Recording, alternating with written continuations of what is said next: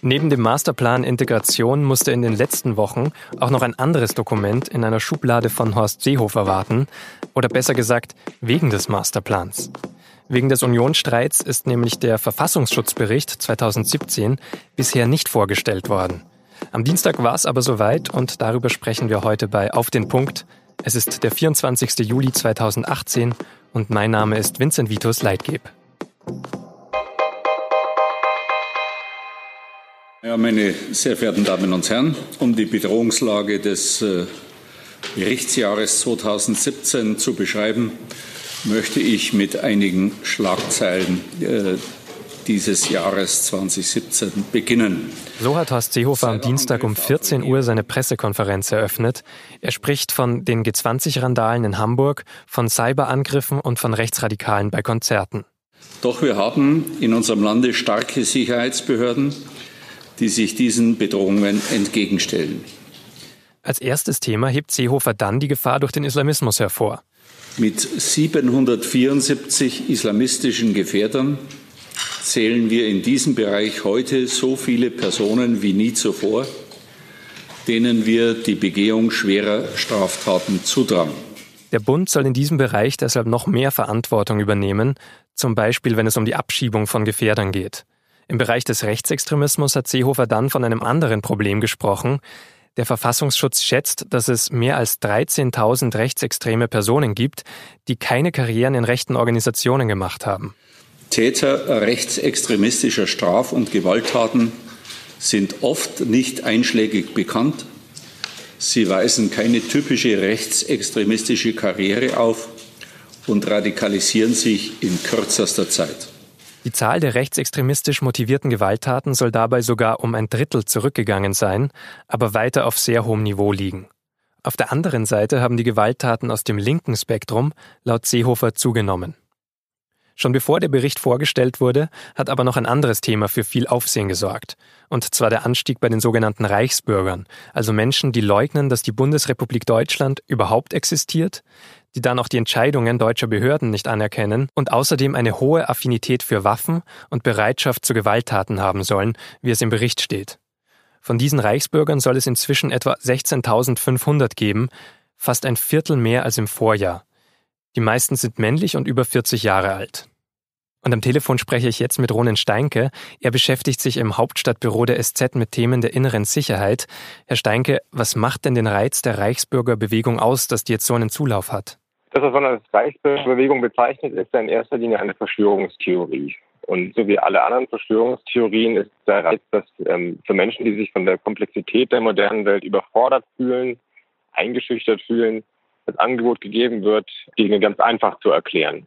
Daran zu glauben, ändert natürlich nichts an den realen Problemen. Im Gegenteil, es hindert ja sogar die, die Anhänger dieser Verschwörungstheorie daran, ihre realen Probleme in Angriff zu nehmen, zum Beispiel Schuldenberatung in Anspruch zu nehmen.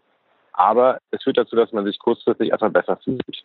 Und das macht die Attraktivität dieser Verschwörungstheorie aus und ähm, führt dazu, dass sie einen gewissen Zulauf hat zurzeit.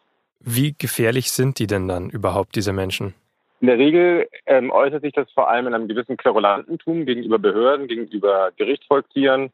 Die Beamten erleben, wie man mit ihnen anfängt zu streiten, wie über die Rechtsgrundlagen gestritten wird, wie ihnen ja, Verfassungen aus dem 19. Jahrhundert entgegengehalten wird als Begründung dafür, dass man jetzt nicht seine Schulden bezahlen kann. Dass es dann in Gewalt umschlägt, ist eher selten, aber es ist ähm, eine sozusagen eine Eskalationsspirale, ähm, die man früh stoppen muss. Also ähm, den Beamten wird geraten, nicht einzugehen auf verbale Provokationen, den äh, Streit nicht, äh, ja, nicht einzugehen auf, auf ähm, Argumentationen, ähm, wenn es um die, die Legitimität von deutschem Recht geht und so ähm, möglichst früh Druck rauszunehmen. Wie bekommt denn der Staat überhaupt Zugriff auf die Reichsbürgerszene, wenn die schon Probleme mit Behörden machen?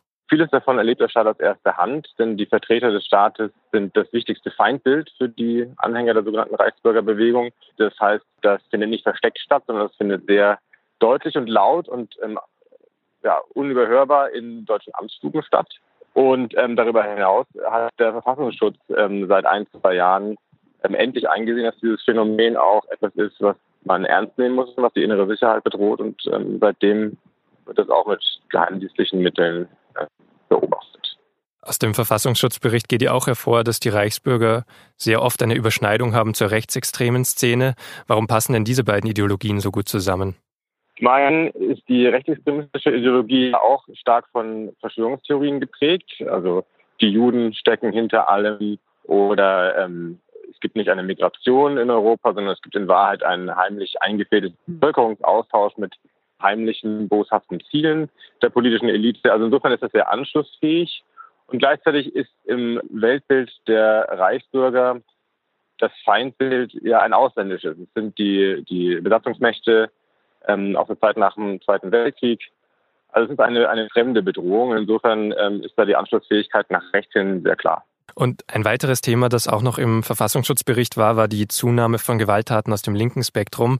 Das ist schlicht falsch. Es wird ähm, derzeit ähm, oft verbreitet, dass das Gewaltpotenzial auf der politischen Linken in Deutschland genommen hätte in den letzten Jahren. Aber wenn man sich die bezahlig registrierten Straftaten ansieht, ähm, die wird jedes Jahr im März ähm, veröffentlicht als politisch motivierte Kriminalitätsstatistik. Dann gehen die äh, Zahlen der Gewalttaten, der Körperverletzungen mit dem linksextremistischen Hintergrund zurück. 2017 hatten wir die Besonderheit des Amtsgipfels in Hamburg, der eskalierte mit schlimmen Szenen an einem Wochenende und trotz dieses Ereignisses haben wir 2017 um ein Viertel weniger Gewalttaten mit linkem Hintergrund gehabt als im Jahr zuvor. Also zu sagen, dass da die Gewalt von Jahr zu Jahr eskalieren würde, ist ähm, auch von den offiziellen Statistiken des Bundesinnenministeriums nicht gedeckt, sondern geradezu belegt. Vielen Dank, Ronen Steinke. Und jetzt noch drei weitere Meldungen, die an diesem Dienstag wichtig waren. Patienten in der Psychiatrie dürfen nur dann für längere Zeit ans Bett gefesselt werden, wenn ein Richter das vorher erlaubt hat. Das hat das Bundesverfassungsgericht am Dienstag in Karlsruhe entschieden. Zwei Betroffene aus Bayern und Baden-Württemberg hatten Verfassungsbeschwerden eingereicht. Das Gericht sagt jetzt, dass eine Anordnung eines Arztes zur Fixierung nicht mehr ausreicht, wenn die Fixierung absehbar länger als eine halbe Stunde dauert. Wird ein Patient in der Nacht fixiert, muss eine richterliche Entscheidung am nächsten Morgen eingeholt werden. Bei schlimmen Bränden in einer Urlaubsregion östlich von Athen sind mindestens 60 Menschen ums Leben gekommen, darunter viele Kinder. Mehr als 150 Menschen wurden verletzt, das haben griechische Behörden angegeben. Es sind die schlimmsten Waldbrände in Griechenland seit mehr als zehn Jahren. Ministerpräsident Alexis Tsipras hat deswegen eine dreitägige Staatstrauer ausgerufen. Die Behörden haben außerdem andere Länder der Europäischen Union um Hilfe gebeten. Deutschland, Zypern, Spanien und Frankreich haben ihre Unterstützung bereits angekündigt. Frankreichs Präsident Emmanuel Macron in einem Tweet auf Griechisch. Das israelische Militär hat nach eigenen Angaben ein syrisches Flugzeug abgeschossen.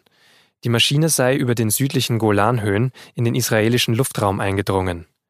Womöglich sei der Jet aber auf der syrischen Seite des Grenzgebiets abgestürzt, wie der israelische Armeerundfunk berichtet hat. Das Schicksal des Piloten sei unklar. Inzwischen hat auch die syrische Assad-Regierung den Abschuss bestätigt. Damaskus behauptet allerdings, der Jet habe israelischen Luftraum nicht verletzt, sondern sei über Syrien abgeschossen worden.